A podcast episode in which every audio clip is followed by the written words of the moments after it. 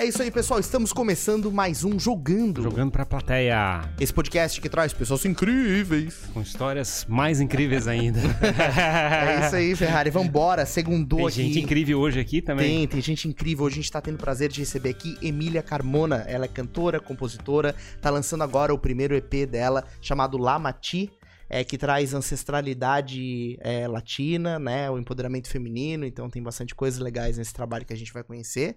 E ela também tem mais um monte de outros projetos que ela fez aqui em Floripa, né, Emília? É, macaquinha velha, né? Seja bem-vinda. é um prazer obrigada. te receber. Obrigada, eu que agradeço. Muito legal estar aqui. Vamos fazer um papo bem massa aí. É, você que está acompanhando a gente, né? Já deixa o like nesse vídeo para ele se espalhar e mais pessoas poderem assistir.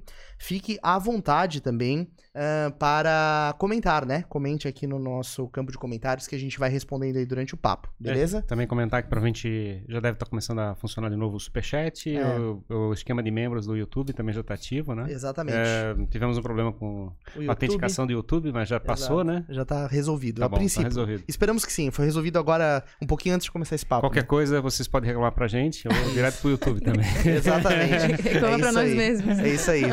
Vamos pra vinheta então e logo a gente começa esse papo.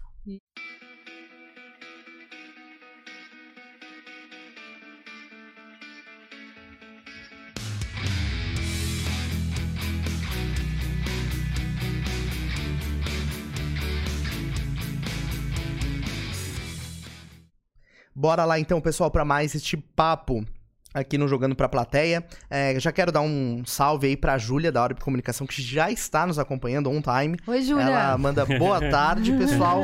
Olha só, nem a assessora sabia que se falava Lamati. Olha assim, só, é. é isso aí, né, Emília? É, Falei certo, assim, Lamati. A Emília que me ensinou aqui papo. é, é, na verdade, eu também já fiz confusão sobre isso, entende? Eu, eu tive que ir atrás de, da fonte pra saber a pronúncia correta disso, né? Uhum. E aí é Mati mesmo que fala, como... Lam- Lamati. Com esse som de tch, né? Uhum. Que ele- a menina que me explicou, ela falou que é um som de. Tipo de. Como a gente, a gente fala. é, em vez de falar mate, a gente fala mate, né? Entendi, o mate. Então, aí ela falou: Ah, esse tch de vocês, vocês É têm tch. esse tch. É, pô, então que bom que a gente já tem, né? Mate, mati. Isso, exatamente. É Legal. Lamati. Lamati. É. E, Emília, bom, a gente sempre começa, né? Eu sei que tem muita história que a gente vai passar aqui pra conhecer esse trabalho que você tá fazendo agora, mas a gente começa perguntando se a pessoa que a gente tá recebendo é daqui de Floripa ou não. É, também quero entender como é que você entrou no mundo das artes, da música, então vamos começar por esse fio da meada aí. Vamos, vamos embora. Então, eu sou de Floripa porque eu nunca morei em outro lugar, mas eu nasci em Criciúma. Uhum. A família da minha mãe é de lá, né? Mais precisamente da cidade de Siderópolis, que é uma cidade do interior de Floripa. E. De Floripa. Santa Siderópolis é a terra das abelhas, uma coisa assim, tem uma coisa de abelhas lá. Não, Siderópolis é uma cidade que ela, a origem dela é em torno da, da extração de carvão mineral, né? Ah, carvão. É, meu Uhum. avô, inclusive, trabalhou nas minas durante muito Uhum. tempo. E a família de lá é toda italiana porque são, é muito imigrante, né? Uhum. Que veio da Itália, assim, né? naquela leva Uhum. da- do começo do, do século que veio pra Uhum. cá. E a família do meu avô e da minha avó, que é Uhum. tudo bem italiano ali mesmo. Entendi. E a maioria das, das pessoas lá. é- Tanto que cidades, por exemplo, tem Nova Veneza, é, Uhum. Nova Orleans, é tudo que, né, que são é, esses nomes que você pega da Europa, assim, vamos fazer a nova não sei o que aqui. Exato. Aí tem a Nova Veneza, lá pertinho de Siderópolis também. E é uma cidade bem pequenininha, cara. Uhum. E a família da minha mãe é toda de lá. E quando eu fui nascer, minha mãe foi me ter lá perto da mãe dela. Uhum. E aí nasci, mas já vim pra cá com poucos dias, assim. Minha mãe já tinha apartamento aqui, já morava aqui, já tinha trabalho aqui, meu pai também. Então... A vida já tava toda aqui em Floripa. É, se me largar em Criciúma eu choro, essa é a realidade. eu não sei andar lá, Se eu não, não faço a menor ideia das ruas, pra onde que vai, enfim. Uhum. Sou muito daqui mesmo, assim, Sim. minha, minha raiz tá toda aqui. Floripa, se me largar em qualquer lugar, eu sei me achar. Legal. Show de bola. Ah. E aí, enfim, então tua mãe é é de Criciúma, né? Aham. É de Siderópolis, na Isso, verdade. E aí tu uhum. cresceu aqui. E o teu pai não. Meu não pai é de lá. peruano, É peruano. também de uma cidade bem pequenininha do Peru, do norte do Peru, da região de Chiclayo. É muito parecida a história de vida, assim, é, porque a cidade do meu pai também é muito pequenininha, Ferranhafe o nome. Uhum.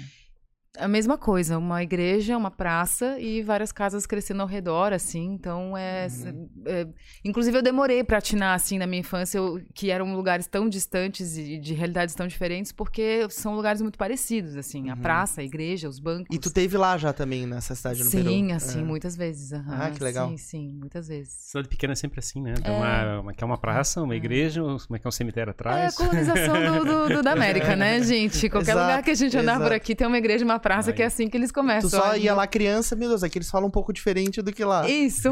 Mas meu pai fala parecido, então Sim. ah, tem uma, né? Daí tinha uma identidade. É. Então tu já cresceu falando espanhol. Então, essa é uma, uma questão bem louca da minha vida, porque o espanhol sempre teve lá, mas eu nunca falei. O meu pai, em casa, ele falava pouco espanhol com a gente. Ele fala, o irmão dele mora aqui também há muitos anos, e entre eles, eles falam espanhol. Uhum. Então, essa era, essa era a experiência em espanhol que eu tinha da minha infância, e ver os dois falando. Mas comigo, meu pai procurava falar português, e eu não sei por que, que ele fez isso, assim. Não sei se foi uma coisa pra não confundir a cabeça minha e do meu irmão, assim. Uhum. Mas eu sempre entendi muito bem o espanhol. Ah, aquilo soa muito é, É, familiar, familiar. exatamente. Mas o falar, pra mim, é- já é uma coisa que eu tenho que pensar, assim. Sim. Se eu ficar muitos dias na casa dos meus avós, eu já saio falando, já descambo. Ou se eu estiver passando alguns dias em algum lugar onde se fala muito espanhol, eu já descambo a falar também. Mas é um lugar que eu preciso procurar, assim, Sim, né? entendi. Não, Não, é natural, assim. Isso, ele não chega assim tão fácil. Uhum. É. E como é que começou o teu contato com o mundo das artes, assim? Já de cara, nas primeiras... Nos primeiros passos? É, então, eu também não sei dizer quando que começou isso, mas eu acho que sempre teve lá, porque desde pequena eu gostava muito de, de armar apresentações e participar de coisas de teatro ou de música, sempre foi uma coisa que me interessou muito. E a primeira vez que eu cantei assim em público foi na minha primeira comunhão. é, dentro de uma igreja. a igreja, né? É, Sempre lá, igreja. perseguindo. Mas era minha primeira comunhão, eles precisavam de uma pessoa para puxar as- os, os cânticos, né, da missa. E aí a professora de catequese falou: ah, ela é afinada, né? Ela pode fazer isso. Eu, ah, eu posso. Aí foi aí nesse dia eu descobri, olha que legal, posso cantar. Uhum.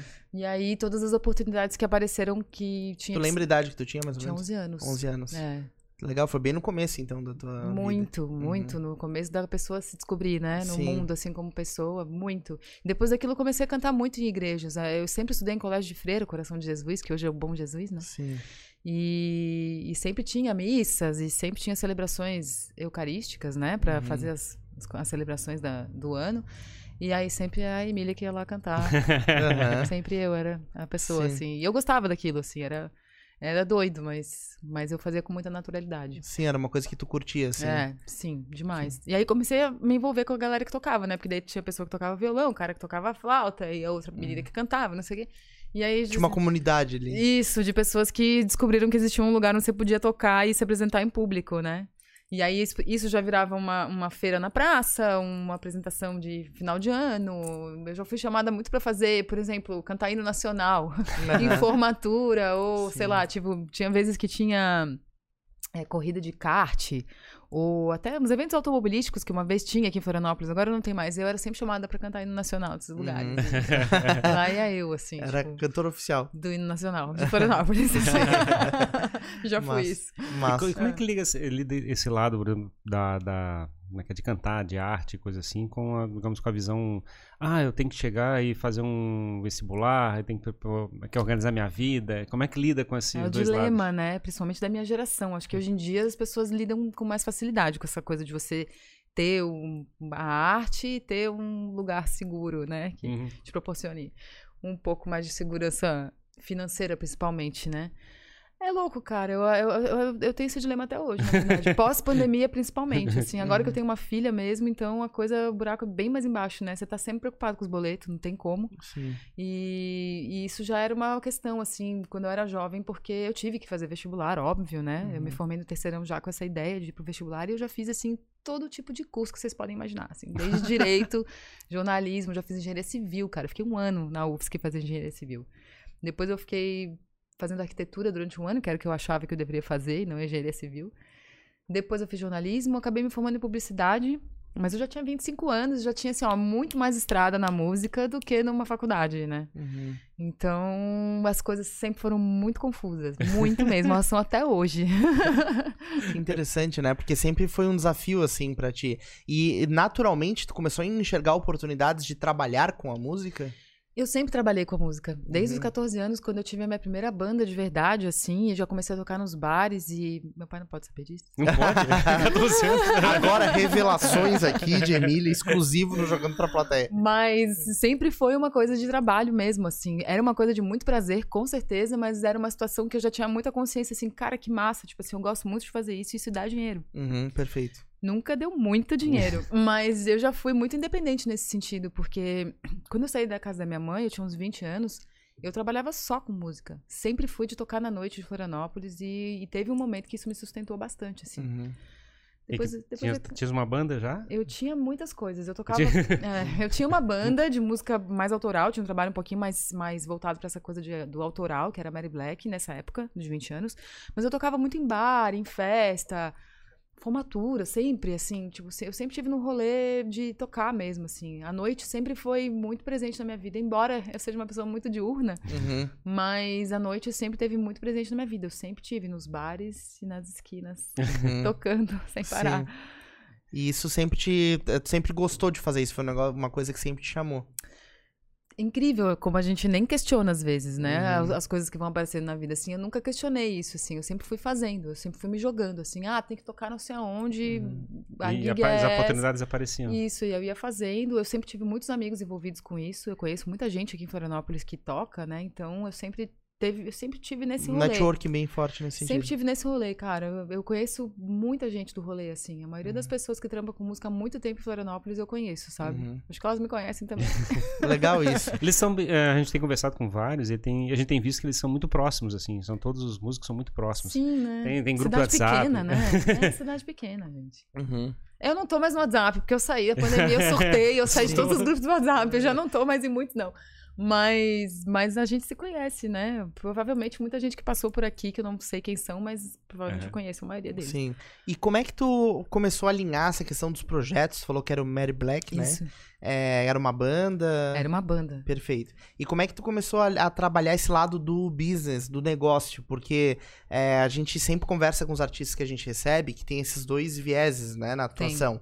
A parte artística, que tu vai lá e transpira aquela emoção que tu quer contar para as pessoas. E tem o lado do negócio, onde tu precisa fazer os agendamentos, negociar com o contratante. Faz história no Instagram. É, exato, ven- vender o trabalho. Como é que tu equilibrava isso? Tinha alguém que fazia isso pra ti? Tu mesmo tocava? Isso já foi. Isso já teve muitos tipos de movimento nesse sentido, né? É, eu acho que essa coisa do empreendedorismo é uma, é uma noção muito nova, né? É uma noção que tem assim uns 10, 15 anos, né? Sim. Para o lado da música, no caso. Pro lado de tudo, eu acho. Ah, a noção tudo? do empreendedorismo, embora o empreendedorismo sempre existiu, né? Sim. Uhum. Sempre os empresários e as pessoas Mas que com essa tomam... visão de empreender. No sentido da pessoa, do indivíduo estar na casa dele e ele poder empreender, né? Antes Uhum. era uma coisa que você tinha que passar por vários estágios, vamos dizer assim, né? Você tinha que se interessar pela coisa, fazer uma faculdade de administração, Uhum. Conhecer o universo e montar o teu network ali. Agora não, agora virou uma coisa que se você vai no YouTube, você faz, eh, assiste um TED, você já Sim. tem, né? Eu já é verdade, começo- eu tô me lembrando agora, mas que é músico que, que queria ser profissional, ele tinha que ter um empresário. Tinha que ter um Eu ia chegar empresário. nesse lugar. Eu já tive muitos empresários, assim, já tive muita gente trabalhando na frente, né, da- das agendas e da. Enfim, da agenda mesmo, né? Porque é uma agenda que você tem que montar. Agenda de compromissos, agenda de shows, agenda de tudo, né? E já, já, já tive nesse lugar, assim, de ter um empresário fazendo isso. Já trabalhei com muitas pessoas que hoje já estão em outros tipos de rolês, assim, inclusive, assim. Nem estão trabalhando mais com música. Outros ainda estão trabalhando com música, enfim. Muitas coisas, muitas águas eu já vi passando. Uhum. E hoje em dia eu me pego, assim, muito nesse lugar que eu tenho que estar me, me, me atualizando, né? Eu já tô com 40, vou fazer 42 agora. Então, já- essa coisa do Instagram, por exemplo, pra mim é muito difícil. É muito complicado pra mim. Não tenho vida no Instagram, assim. É muito pouco. Eu tô ali por obrigação, por Ah, simplesmente. é. Porque não tenho muito prazer ali, assim. E porque tô conectado com alguns amigos, né? Acho que depois da pandemia mesmo foi o que sobrou pra você se conectar com as pessoas e saber o que elas estão fazendo sem ter que ficar ligando pra elas toda, toda hora, né? Uhum. É você estar no Instagram e acompanhar a vida das pessoas. Mas pra mim ainda é muito difícil, assim. E eu me tornei mãe há pouco tempo, né? Minha filha acabou de fazer seis anos. Então eu tenho um gap, assim, né? Nessa coisa de estar tomando minha carreira nas mãos, num momento onde os artistas tomam a carreira nas mãos. Porque antes a gente não tinha isso. Antes a gente tinha sempre um- um- uma equipe trabalhando, né? Se você for pegar o pessoal do Das Aranha, por exemplo, tem uma equipe enorme trabalhando pra eles e fazendo tudo isso que eles não fazem, né? Uhum. nem tem gosto de fazer, eu imagino. E, e aí agora eu tô nesse momento, sabe? Tipo assim, pô, lancei um trabalho e eu preciso me atentar que eu preciso tomar conta desse trabalho, né? Esse rolê é meu e quem vai divulgar ele sou eu, assim. Mas ainda é muito difícil pra mim. Principalmente dividindo as tarefas é, do dia a dia, né? Tenho uma filha pequena que precisa da minha atenção. Eu só consigo trabalhar quando eu deixo ela na escola. Então, tipo, tenho quatro horas diárias da- do, do meu dia pra me Pra ti, dedicar a mim mesma. E ainda tem, tipo, uma infinidade de coisas pra fazer da vida doméstica, né? Uhum. Tipo, limpar a casa e fazer o rancho da semana. Sim, sim. Então, assim, eu tô me encontrando ainda, sabe? É, é, é um, é um, um lugar meio misterioso pra mim, assim. E, mas não é que é, tem- tudo bem, a música a gente tá vendo que estão tendo impacto imediato, assim, muito forte. Mas eu acho que todas as profissões estão caminhando nessa direção, né? A gente vê Sim. designer, vê Sim. desenvolvedor, a gente vê. é Não, que é? gente que tem loja na esquina. Vive de Instagram hoje em dia, sabe? E de networking e de ter esse pensamento em- empreendedor, né? Aham. É, eu tô falando isso porque tenho algumas pessoas conhecidas que trabalham, tipo isso. Ah, tem um brechó na esquina. Mas o brechó sozinho não anda. Ele tem que ter um. Tem que ter, tem que ter seguidores. Sim, sim, exato, exato. tem que ter exato. seguidores. Se não tiver seguidores, ninguém aparece na loja. É muito louco isso, né, Sim. cara? A gente virou realmente esse. É, é que o ponto que, que a mudança é que a oferta de tudo tá muito abundante, né? É. Então, antigamente, as pessoas estavam limitadas ao que estava no entorno delas, Comércio na rua, local, no, né? exato, no Aham. bairro. Hoje não, né? Hoje o cara pode ter um brechó do lado de casa legal pra caramba, só que ele tá lá no Instagram seguindo um de São Paulo, ele compra tudo pela internet. Isso, isso. Ele, nem, ele nem se toca. que Ele tem um se toca que tem um brechó ali do Exato, lado, né? Exatamente. Então acho que foi essa grande quebra que a gente tá vivendo, né? De, E aí, de e aí, paradigma. no caso, tem um brechó. Eu vejo o caso lá em casa, por exemplo, as minhas filhas. É, ó, minha, a minha esposa. Tipo, é, vê o negócio, você tem uma oportunidade dessa. Aí a informação passa pelo WhatsApp, né? Não é nem Instagram, não é nada assim. Isso. O WhatsApp começa WhatsApp a é usar. muito forte, né? Isso, pra passar assim, ó, a pechincha, a oportunidade, a coisa parecida, vai pelo WhatsApp. E a gente se tornou mais consumista depois disso, né? Porque como a coisa tá na sua mão, assim, no celular, cara, tipo, nossa, as pessoas. Eu tenho uma amiga que ela resolveu o Natal todo dela na internet, ela não saiu de casa. e eu tava no centro agora batendo perna porque eu tenho que comprar presente pra criança. Lá em casa são três, né? Tem a minha e mais dois sobrinhos. E eu tava assim, tipo assim, gente, o que eu tô fazendo aqui no centro, gente? Que loucura, sabe? Tipo assim, meu Deus, o centro da cidade, assim, eu não, não- eu não costumo muito mais ir pro centro da cidade. Aquela loucura, né? E aí eu conversando com ela, ela falou assim, mas amiga, eu comprei tudo pela internet, já tá chegando em casa agora, final da semana. Uhum. Deu, poxa, olha só como tô assim, né? Eu tô, tô muito analógica ainda, né? Esse negócio do Mas é digital. doido. É, É. doido, cara. Ama- Amazon, Amazon é, é tudo Mercado na vida, Livre, é tudo na vida da pessoa. Né? Que é, aí tá aí, eles começam a fazer tipo a frete mais baixo, o frete grátis. E agora tem um monte de frete grátis, né? Principalmente para Sul e Sudeste. então, é, a vida se resolve ali. Sim, exato. Não, é realmente é uma, uma mudança, assim. É claro que tem todo lado da experiência. Eu não sou extremamente fã de compra online, eu gosto de compra presencial. Aham. Inclusive, tive agora problema com entrega numa compra online que eu fiz. O Dudu, ele, ele disse Vamos que eu sou azarado. aqui já. Eu sou azarado com compra online, Nada, Dudu... mas é que a entrega sempre tem rolo, cara. É. De vez em quando aparece rolo. Né? Aí eu falei pro Dudu, se eu tivesse ido na loja, eu já tinha saído de lá com E tava feliz tava com a minha fe- coisa, né? Com a minha coisa, exatamente. Sim. Mas tirando isso, é claro que é uma facilidade, É. né? Tu pode consumir as coisas muito É, mas, mais mas fácil. cai, mas cai na mesma questão da música, por exemplo. Quando a gente vai chegar a escutar no Spotify, ou vai num, como é é, num bar é, com os amigos pra escutar uma- alguém tocando, É diferente a experiência. é né? outra experiência, né? É outra entrega que sim, acontece. Sim, sim. É, quando você encontra músicos bons tocando, né? Aí você, putz, é uma, é uma viagem que você embarca Uhum. junto, né, cara?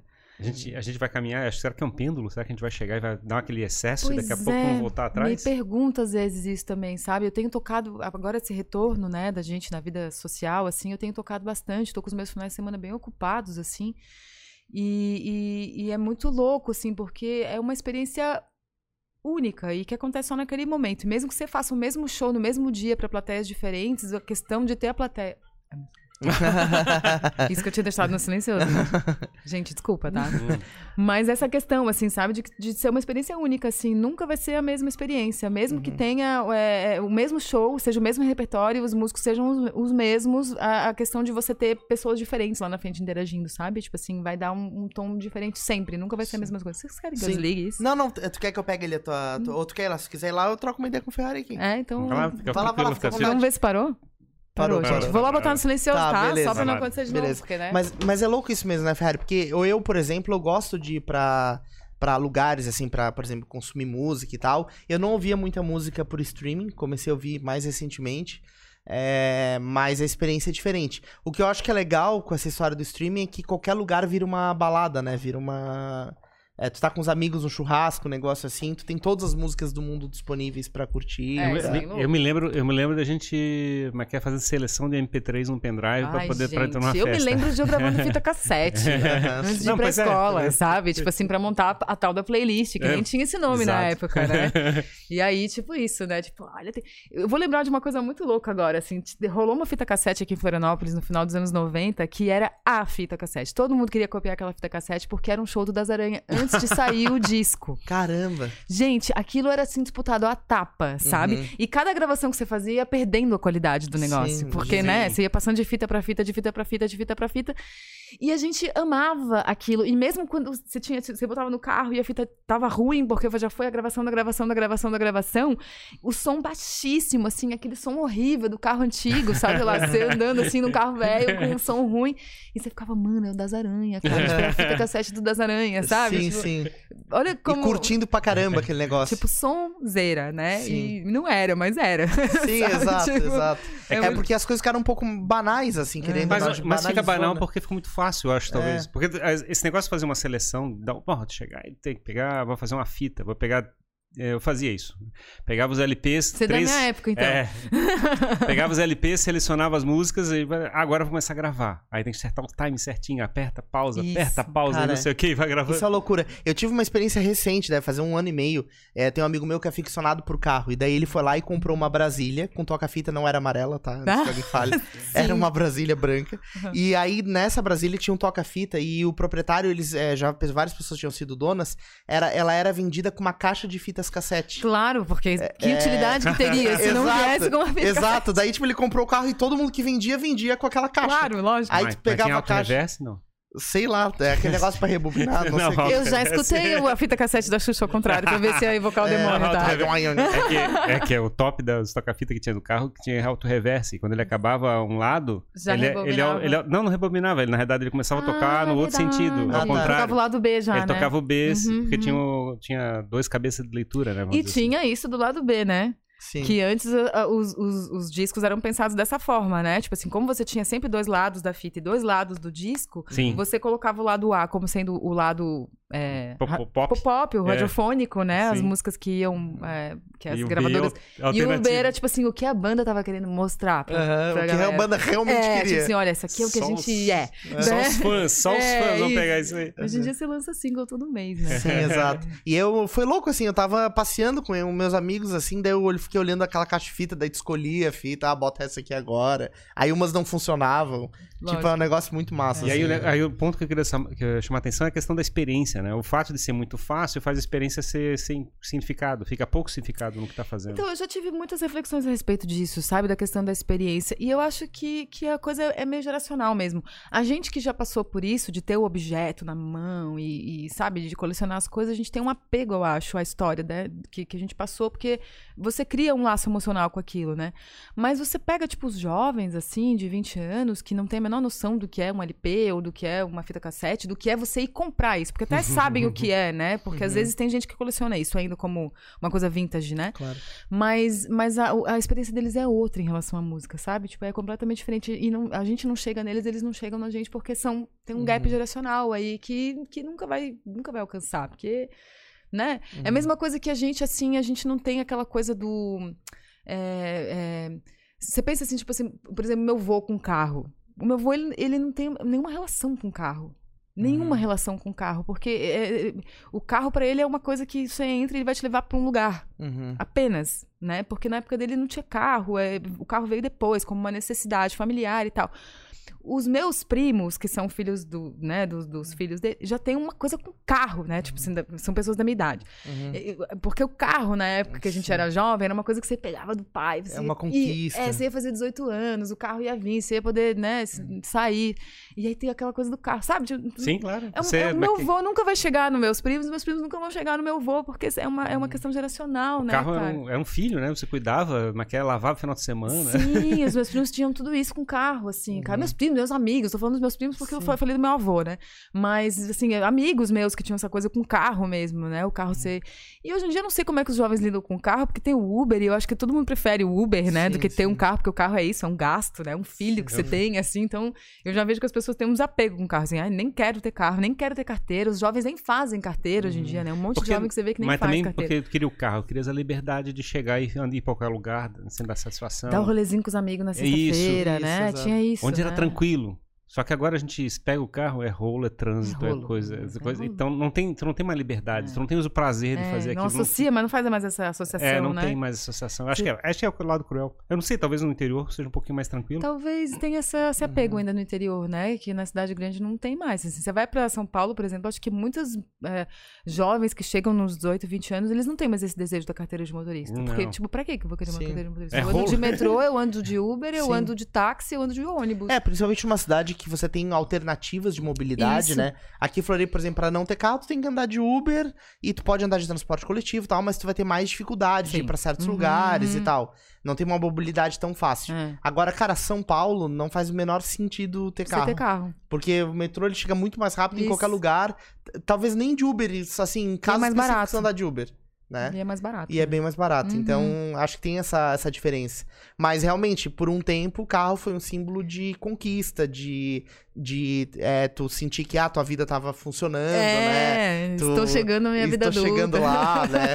Então, teve, tipo, a minha geração também tem isso, né? Esse negócio do carro ser um símbolo. Uhum. Mas a geração mais nova, a galera que nasceu depois, perdeu muito isso, né? Não Sim. sei, talvez o símbolo seja um, um celular, um smartphone Pois é. top. Isso, é verdade. Né? Acho que sim. Pra- Pois é, aí, mas ligando essa pegada com a questão da arte, eu fico pensando, como é que você faz agora pra tocar uma pessoa com uma música que tá sendo criada? Uma, uma Acho que passa por esse viés tecnológico que ele estava quase alcançando ali, sabe? Uhum. Que hoje em dia você tem um, um dispositivo, né, muito foda na sua frente que faz tudo, né? Uhum.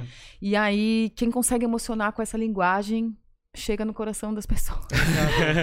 É um eu não sei, coração porque, meio... porque dentro, dentro da plataforma do, digamos, do Spotify ou como é que é, não sei as outras, Deezer, essas coisas assim, é, tu não consegue diferenciar é, como é que é dentro dela, né? Ou ta- talvez as redes sociais ou coisa assim teria que ser o lugar onde faz o relacionamento emocional. Eu não sei como é que faz a pessoa ficar tocando na, É, na eu, música. eu também não, eu também não sei, assim, eh, confesso pra ti que é um, um dos maiores desafios, eu acho, desses tempos para o artista é encontrar o viés de emocionar através da tela do celular, assim. eu acho que os mais novos têm essa linguagem um pouco mais esclarecida porque eles já nasceram dentro dessa linguagem, eles já foram tocados por ela, então eles, eles encontram esse lugar mais fácil, assim. Você vê que tem muitos artistas novos, né, assim, na, na casa dos 20, 25 anos, que estão bombando com trabalhos mu- muito massa, assim, cara. Sim. E você vê que a música deles, ela não é. Ela, ai, eu, vou, eu vou usar uma palavra horrível, mas ela não é tão orgânica, mas é. Mas eu digo no sentido de que é tudo feito pelo computador, entendeu? Sim. Você já não leva mais uma banda pra um, pra um, pra um estúdio pra fazer um disco. Se você tiver um produtor bom que sabe mexer num, num software massa, que tem, é, enfim, é, uma. uma- Repertório pra... é, e uma infinidade de. de, de... Pra edição, pra plataforma de edição. né? É, e, e eu digo assim, até de timbre, sabe? Porque você tem que ter, assim, né? Você tem que ter uma, uma infinidade de timbres, de referências, você, Uhum. sabe? Você tem que ter um mosaico de coisas pra trabalhar. E com isso, duas pessoas resolvem. É, cara. eu, eu senti uma coisa louca, assim, que eu acho que agora a gente tá consumindo os artistas muito pela história deles. Eu, eu, é eu o lado a tal, da, na- a tal É, da narrativa. a narrativa. Né? Uhum. Eu sinto que a obra de um artista ela tem me tocado mais quando eu conheço sobre a história dele. Vou dar Sim. um exemplo. Eu nunca ouvi, nunca ouvi muito música assim, demais. Ouvi normal. E eu nunca é, tinha consumido, por exemplo, rock nacional e Uhum. tal. Aí eu vi o pessoal falar Capital Inicial, essas coisas assim, eu nunca me interessei. Aí eu encontrei o canal no YouTube do Dinho Ouro Preto, Aham. no YouTube. E aí comecei a assistir as histórias dele, que ele é de Brasília, que o pai dele é diplomata, que ele fazia um monte de rolo, que o pai dele achava que ele tava estudando, ele tava montando uma banda. Ele já foi loucão, né? Os perrengues, as tretas que ele fez, tudo. E, cara, o canal do YouTube dele é sensacional de vlog. Aham. Eu falei, cara, esse cara Eu é nem demais. sabia que ele tinha, olha Cara, é muito massa o canal dele. E ele contando histórias. E eu comecei a ouvir. Ele contou a história do, da Natasha, lá, pneus de carro cantam e tal. E aí eu. Aí ele contou por que, que aquilo aconteceu, que foi uma menina que não sei o que, e o pneu não sei o que cantava. Aí você já Aí eu, conectou. aí, eu, aí eu comecei a ouvir Capital Inicial. Olha só. Só que eu gente. escuto a música Jimmy, lembrando dele contar a história. Eu tenho 30 anos. Ah, você é jovem. Tenho 30 anos. Ah, você vê E eu só come... eu juro por Deus que eu só comecei a ouvir Capital Inicial porque eu assisti o canal do Dinheiro Preto. Porque eu entendi a cabeça do cara. Daí eu falei, não, esse cara é foda, é muito massa o Uhum. que ele fez. Aí eu comecei a admirar a obra dele. É, então. É, é um negócio louco, né? narrativas, Mas é. não foi Sim. pela música. Eu nunca vi graça em Capital Sim, Inicial. eu não vejo muito até hoje, mas Pois é. eu imagino que... Assiste o canal do Dinheiro Preto, vai se apaixonar por Capital Inicial. É vai lá, você vai se tornar mais É uma porque dica. daí tu escuta a música e ele conta a história de cada uma delas, aí tu vai se lembrando, cara, olha o que o cara tava vivendo quando ele fez isso, Sim, sabe? cara. E eu sabe o que eu tenho percebido? Que os artistas, eles estão. é, Tem um movimento de você fazer essa coisa da narrativa, assim, né? De você contar a história das músicas, de como você criou elas. Inclusive, tem muitos artistas fazendo oficina de composição. Não sei se vocês já flagraram isso na internet. A maioria deles está oferecendo cursos, cursos, oficinas ou palestras sobre processos criativos e processos de composição. Porque eu acho que o grande mote está sendo esse, sabe? Você é, se conectar com as pessoas porque você pode inspirá-las de alguma forma Uhum. a fazer o que elas desejariam fazer dentro do coração delas. Seja também através da arte ou Mas isso não é, não é por definição arte.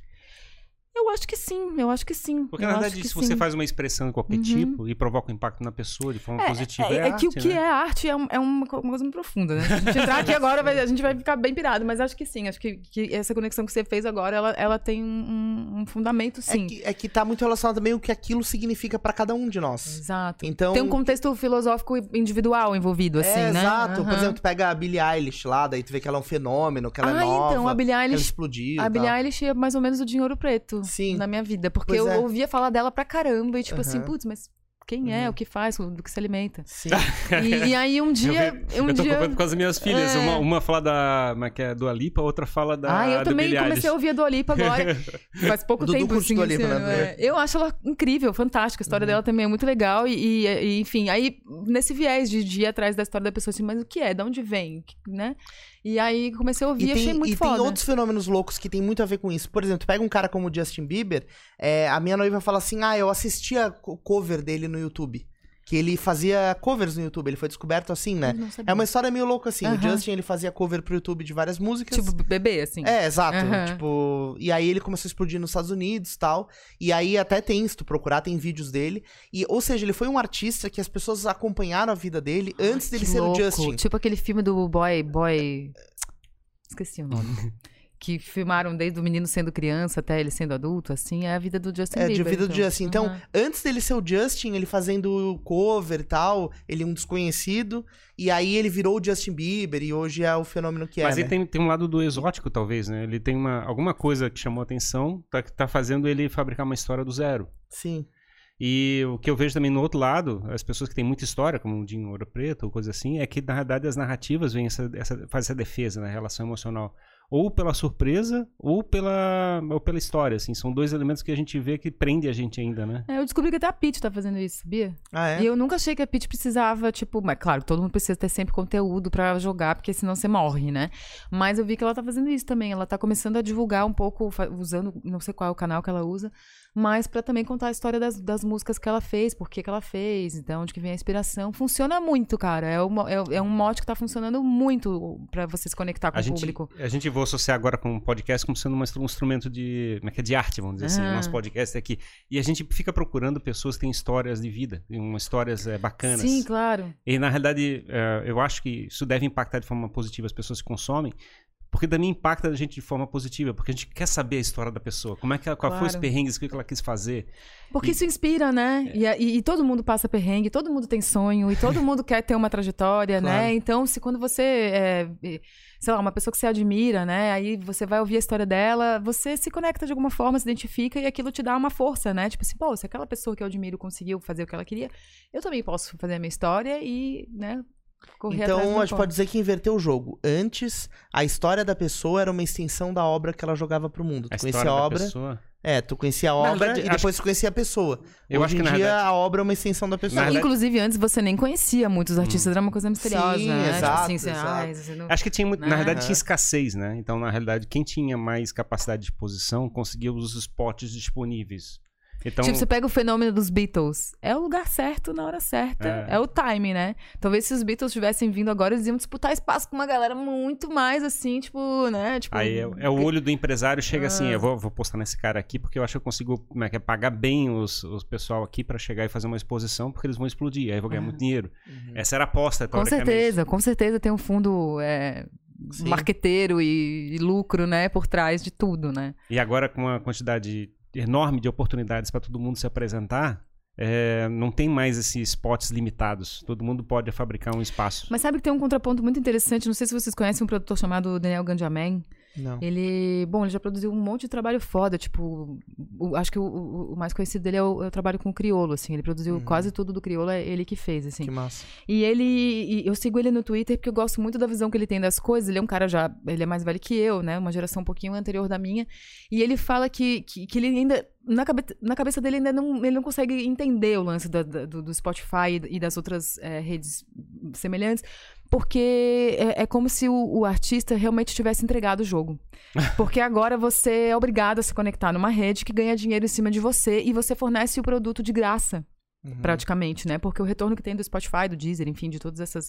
É, é quase zero, principalmente para artistas pequenos, assim, né? Você pega grandes artistas lá, o Caetano Veloso deve ganhar alguma coisa com o Spotify. Não assume nenhum risco o Spotify. Não, nada, nada. Você entrega o seu trabalho para eles, para todos eles, e você entrega na mesma hora, porque você faz isso através das, das, das fornecedoras ali, Sim. né? Então, na mesma hora, você não, você não escolhe, você só Sim. entrega e ele vai imediatamente para todos Distribui. distribui para todas as plataformas que existem.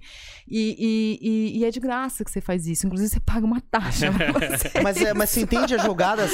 Por que, que eles conseguiram fazer isso? Porque, não Porque tinha eles- necessidade de, É, de não, mercado. e eles né? sequestraram o ouvinte. É, Eles sequestraram a audiência. sim. Então, o que que acontece? As rádios, inclusive, estão em crise, né? Exato, exatamente. Então, é, eles conseguiram amarrar a audiência de uma maneira que hoje.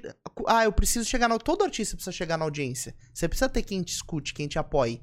E eles conseguiram amarrar a audiência de uma maneira que o único jeito de chegar na audiência é através desses caras. É. Então é, é matador, né? Uma estratégia que. E eu concordo, essa, essa visão é, é bem contundente, né? De realmente. A visão, pô, o artista entregou o jogo, porque ele pega a coisa mais preciosa que ele Que tem. é a única coisa que ele que faz. é a única coisa que ele É. tem, né? Isso. Talvez até valha um contraponto. Não sei se seria economicamente viável, mas um Aham. artista que é anti, Aham. anti-plataformas, né? Aham. O cara quer me escutar, ele tem que vir aqui ou consumir de outro jeito. O Jay-Z tentou fazer isso, né? Ah, é? Mas não, Não deu acompanhei. certo. Eu acho que o Jay-Z, fe- eu acho que ele- quando ele criou o Deezer, o Deezer é, do, é, do- é da, da gravadora do Jay-Z, se eu não me engano. Ah, é? Não sabia. Eu posso estar dando informação errada, depois vocês vão no Google, tá? Sim. Mas o Jay-Z tentou fazer isso, porque ele ficou puto com o Spotify. No começo, há uns anos atrás, se vocês forem dar uma resgatada lá no Google, acho que isso também consta lá. As músicas do Jay-Z nem da Beyoncé estavam no Spotify, porque eles eram contra. E aí eles criaram uma plataforma, né, da gravadora dele lá, pra, eh, tipo assim, ah, esses artistas aqui são os meus e eles só tocam nesse lugar, então se você quiser, você vai ter que, tipo, Consumir consumir aqui. aqui, tá ligado? E pagar a taxa aqui. Mas Sim. foi engolido, né? Não É tem- que não, não tem jeito, né? É um processo muito massivo que, É. não, que não tem volta.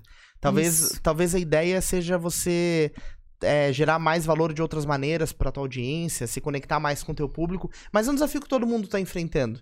Querendo ou não, Sim. todos os produtores de conteúdo da Sim. nossa contemporaneidade são escravos das ferramentas. Eu acho A que gente tá isso- aqui trabalhando pro YouTube, né? É, A gente tá aqui exatamente. trabalhando pro Spotify. Exatamente, É o exatamente. jogo, é a o gente jogo. tá fazendo isso. E eu acho que isso acontece sempre, sabe? E quanto mais você estiver ligado nesse movimento de onda, assim, né? Porque a tecnologia, ela faz isso, né? Você imagina que quando, sei lá, na Revolução Industrial Francesa, tipo, surgiram os motores que substituíram os caras que estavam nas fábricas é, movendo Sim. manivelas à mão, o susto que não foi para essas Claro. pessoas e a inevitabilidade da coisa, né? É, é, você não...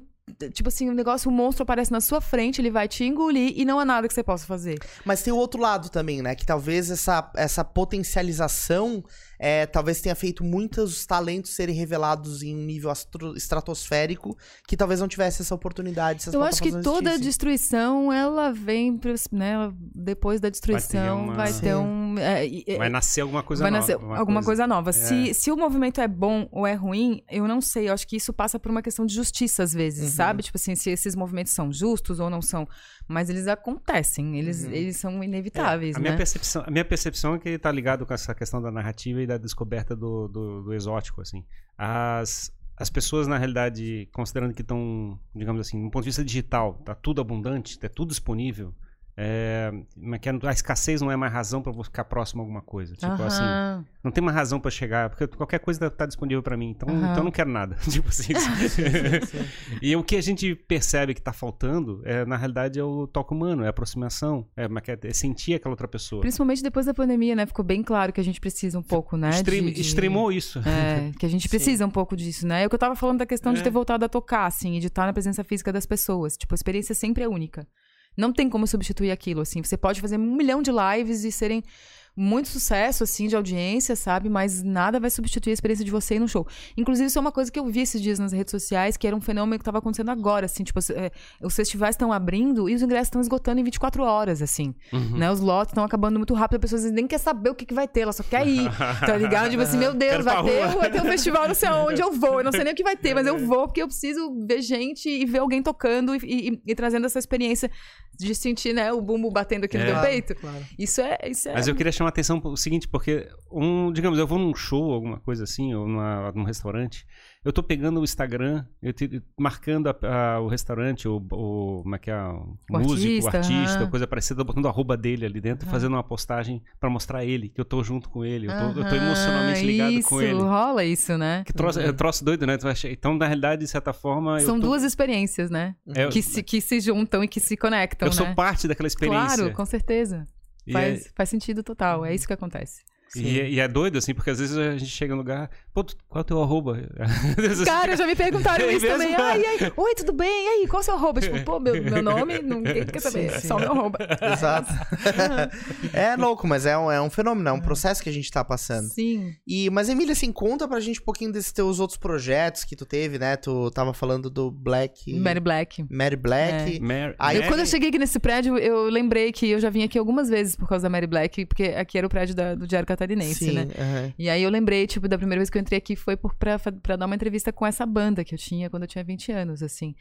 Foi, foi O que, uma. que era Mary Black? Era uma banda de música autoral. A gente chegou a gravar um disco, tudo, assim. é, participamos Quantas de um. pessoas tinham no grupo? Tinha muitas pessoas. É mesmo? Um Ai, eu sempre fui de grupo grande, é incrível. Quando eu paro pra pensar, assim, eu sou sempre metida com um monte de gente. Uhum. A gente já chegou a ter nove pessoas nessa banda, assim, que é uma coisa inviável hoje em dia, né? Uhum. Porque como é que você vai?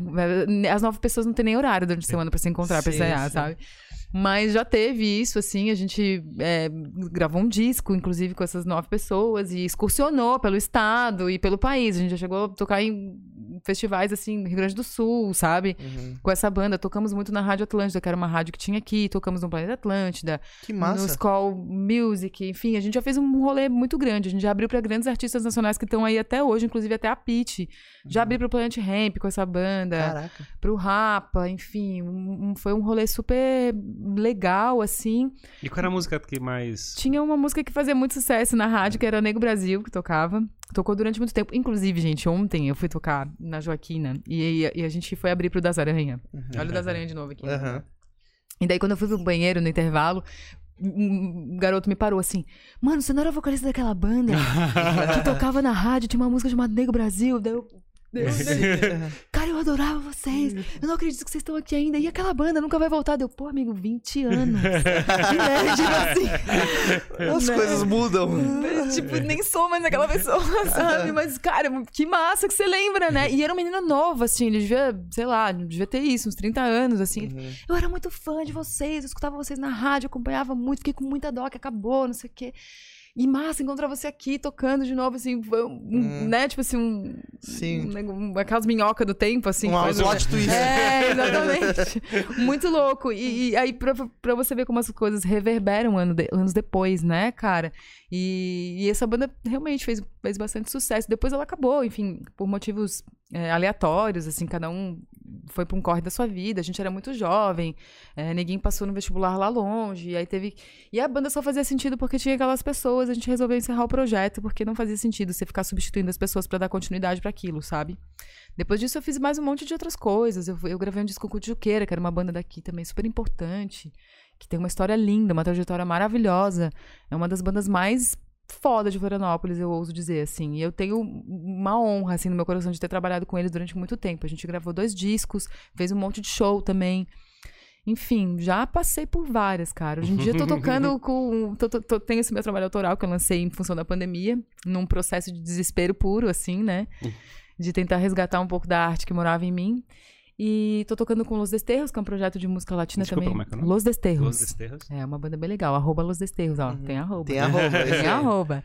E que é um projeto de música latina, que é muito importante pra mim também, porque foi um resgate, assim, bem importante da, da língua espanhola na minha vida, e de cantar em espanhol, e de buscar essas músicas que tem. um- um- que, que o Brasil não, não conhece, que é um. um, um mercado que existe na América Latina, assim, que o Brasil realmente desconhece, assim. A gente vê como a gente é uma ilha perdida na América Latina, assim, né? O Uhum. Brasil inteiro, uma grande ilha Uhum. imensa perdida, porque a gente não se conecta com a música que toca nos outros países próximos da gente, Como, né? a língua, como a língua limita, né? É, por exemplo, Mas a gente tem Eu portu- acho que tem uma questão de cu- cultura, marketing, Também, sabe? mas, Acho digamos, tem- o pessoal de Portugal consome novela, consome música daqui do Brasil. Por causa da língua? Por causa da língua. Uhum. E até na África, né? Tem um país, eu acho que é Angola, não, qual era o país que tem lá? Eu acho que é Angola. É, uhum. Também tem o mesmo, mesmo ponto. E a gente aqui tem países próximos, um lado do outro aqui, só que a gente não fala espanhol, né? Mas Então eu acho, que, é um eu, acho que, eu acho que atravessa. A questão da língua é muito importante, tá? Eu Tem umas acho bandas também. pop que tocavam espanhol, tocava na rádio. Mas, cara, recentemente eu tenho visto vários artistas da América Central é, explodirem, ficarem conhecidos. Principalmente, por exemplo, a própria Anitta fez collab com um monte. essa, cara, É, exatamente. tipo, ela fez várias collabs com artistas. Eu me esqueci, tem um nome pra esse ritmo, pra essa combinação. O reggaeton? Reggaeton, Aham. isso. É, que é em Cara, eu escuto né? reggaeton desde que eu tenho. Desde. Eu, assim, muito Pois é. criança, por, ca- por causa das minhas idas ao Peru. Você ia nos mercados, tipo, tipo os camelôs, assim, que tem Uhum. muito esses mercadinhos, assim, lá também. E você entra e você só escuta reggaeton o Sim. tempo todo. Você entra num carro, sei lá, num táxi. Uhum. E tá tocando reggaeton na rádio, assim. Uhum. Você vai no shopping, tá tocando reggaeton no fundo. Isso há muito tempo, assim, sabe? Então o reggaeton, ele existe há muito tempo. A gente é que se conectou, nós brasileiros se conectamos com o reggaeton há pouco tempo, né? Sim, sim. E ainda assim, tipo, os primeiros vieses desse contato, eles foram bem, né? Tipo assim, Sim. que som é esse? Exato, que não é funk carioca, mas Isso, exato. é cantado numa língua esquisita, né? É, eu- e eu, eu comecei a ver esse fenômeno através da Stay da Anitta, né? Outros artistas acho que também fizeram collabs trazendo reggaeton. Mas tu consome a Anitta, aí né, cara? eu, eu consumo. eu consumo. também, gente. Hã? Eu consumo também. É, eu, eu acho o Fe- o Ferrari a gente tem essa rixa, né? Ferrari, Ferrari eu gosto, Anitta eu gosto. É, mas enfim, tipo, a- eu acho massa o que ela conseguiu construir, né? Uhum. Como artista no nosso país, de onde ela saiu e o que ela representa hoje globalmente, né? É, mas ela fez esse esquema, daí tu fica pensando, pô, veio uma música tão de longe, né? Porque acho que ela traz, faz collab com artistas da América Central. Sim, aham. E a gente tem países aqui do nosso lado que não, não tem essa conexão, né? É, e a gente tem outras coisas na América Latina que não, Que são, não são reggaeton. reggaeton. É, tem muitas outras coisas, inclusive de, de ritmos que são um pouco mais populares, assim, e populares no sentido que são mais antigos, eu quero dizer. É, e, e- porque a gente confunde um pouco esse termo popular, né? Do que, que é popular, do que, que não é, inclusive no Brasil, né? Tipo, então, é, eu acho difícil você classificar essas coisas como populares, mas vamos chamar dessa forma. Você tem, tipo, as chichas, sabe? Que são é, é, ritmos, principalmente peruanos ali, que, que, que tem uma coisa de guitarra, assim, muito forte, daquela época da- dos anos 50, dos anos 60. Você tem os festejos, que, que é um, um contato da música é, indígena com o tambor africano, sabe? Que são coisas que aconteciam ali antes dessa tecnologia toda chegar, quando a música ainda era só ao vivo, sabe? E que a gente nunca foi atrás, cara. E que elas são praticamente na mesma época que aconteciam outras coisas aqui, como o samba surgindo, sabe? A bossa nova. São coisas contemporâneas e que nunca se tocaram, sabe? Por uma questão que eu também. Uma fronteira invisível. É uma fronteira invisível que eu acho que é muito mercadológica, assim, É, sabe? mas a gente tá falando da questão dos spots, né? Digamos, tu compra os spots que tinha disponíveis de comunicação, né? Ou a televisão, ou coisa parecida. Tu comprava aquela exposição, tu conseguia aquela audiência relacionada. Se você não pagava, você não É tinha eu acho que isso tem exposição muito a ver, assim, com a questão, assim, teorias cons- conspiratórias. conspiratória. Mas eu acho que tem muito a ver, assim, com a questão da dominação americana, né? Porque todos esses, esses ritmos aqui citados, as chichas, os festejos, o samba, a bossa nova, eles são meio contemporâneos e eles nasceram um pouco do contato da cultura local é, com essa coisa da chegada do, da rádio, né? E a rádio só tocava música americana naquela época, né? Tipo assim, a gente começou a consumir música americana é, é, de uma maneira... Sim, a rádio, a rádio precisa ganhar dinheiro, certo? Exato, e aí tocava Elvis Presley, Beatles, eles, né? vendiam, eles vendiam os spots. Isso, e, e pra você ter uma ideia, tipo assim, é, você tá ligado que tem a. Tá me fugindo a, a localidade, mas eu acho que é. Calma, vou lembrar, gente. É, que, que é considerada a Jamaica brasileira. Lá no norte do no Nordeste. Jamaica brasileira? É. Eu, vou eu esqueci completamente o nome A, da a. Veneza brasileira é Recife. Vamos começar por aí. não, não, vai um pouquinho indo mais pra lá, assim. Gente, tem um amigo que foi pra lá agora, gente. Enfim, daqui a pouco eu vou lembrar do lugar. Mas é, esse lugar, é- ele é considerado a Jamaica brasileira e tem uma, uma coisa de reggae muito forte lá, assim, muito forte mesmo, cara. Se for pra esse lugar, assim, você vai encontrar bandas de reggae tocando em todos os lugares dessa cidade. São E- Luís do Maranhão? Exatamente. Muito obrigada. Colei aqui. Bem que a gente tem um dispositivo eletrônico perto. Do, do talento ali, É, né? Do- e é considerada a Jamaica Eu brasileira. não e você- sabia que era considerado. E você sabe por quê, cara? Porque, tipo, é, é um- tem, tem um- um lugar ali do Brasil, que é, que é em São- Luís, que, que, que sintonizava muito as rádios jamaicanas Ah, sem, sem, sabe, só através da frequência. Sim, por causa Então, da... Nossa, é. Você, sabe, você não precisava, tipo assim, saber que tem a, ah, propaganda da rádio tal, né? E aí você sintoniza tal lugar e você vai. Não, os caras No buscavam. dial ali. Você buscava e encontrava muitas rádios jamaicanas e aí eles começaram a consumir essa coisa que vinha da Jamaica e, bum, virou o Eu vou, eu vou berço. te contar uma coisa que tu não vai saber. É, ah, mas que a água do mar, ela, ela fica salinizada em si, na superfície do mar, né? Isso provoca uma... uma, que é uma é, permite que a onda de rádio passe ali de forma muito mais... É, Uma condução. É, muito mais efetiva. Então, na realidade, como é que é, se você quer escutar uma coisa é, mais distante, se tiver alguma coisa como é que, é que só tem mar de distância, você consegue escutar.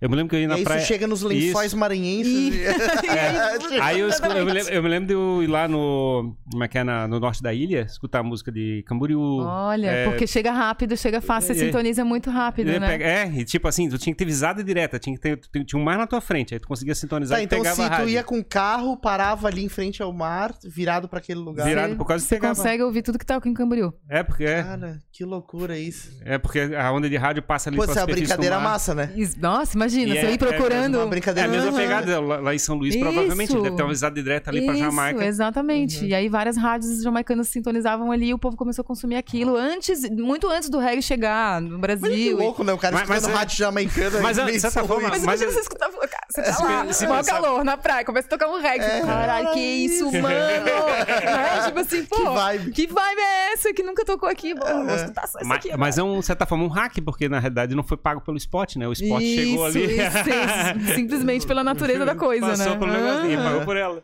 Sim, E é, é muito doido. massa isso. A gente, como é que é, a- a- quem, quem tinha uma empresa de mídia sentia dono das pessoas que consumiam o conteúdo. Sempre foi assim, né? Sempre foi assim. Uhum. Ainda é assim, né, gente? E, mas, mas também tem, tem o lado do, do contato também com o próprio idioma, né? Eu lembro, eu estudei espanhol, gosto muito do espanhol, né? Estudei um tempo no Instituto Cervantes e tal, eu curto o idioma. E aí eu conheci, por exemplo, Los Bandoleiros e Aham, Orixas, Aham. que Orixas é cubano. Cubano.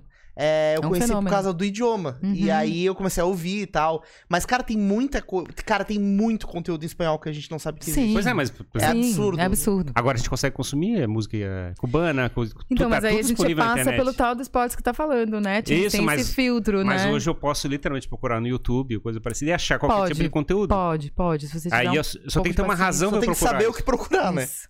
Esse, é- esse eu acho que é o ponto, né? O lado. Porque na realidade, como é que é, considerando que, é que é, não tá escasso, o que tá faltando é fazer as pessoas ficarem ligadas de uma maneira com aquele conteúdo. É que hoje em dia você tem muita coisa também, né? Então, É, tipo assim, não você fica. tá escasso? eu, eu cheguei a pensar já na minha vida que eu deveria fazer um caderninho de listas de coisas que eu quero procurar na internet, mas que, tipo, que eu tive uma brilhante ideia andando pela rua e depois, quando eu cheguei em casa, eu esqueci, entendeu? Então, um caderninho pra, tipo assim, caralho, eu tenho que procurar sobre isso depois na internet. Daí escreve, anota lá, porque depois você vai esquecer e aí você volta.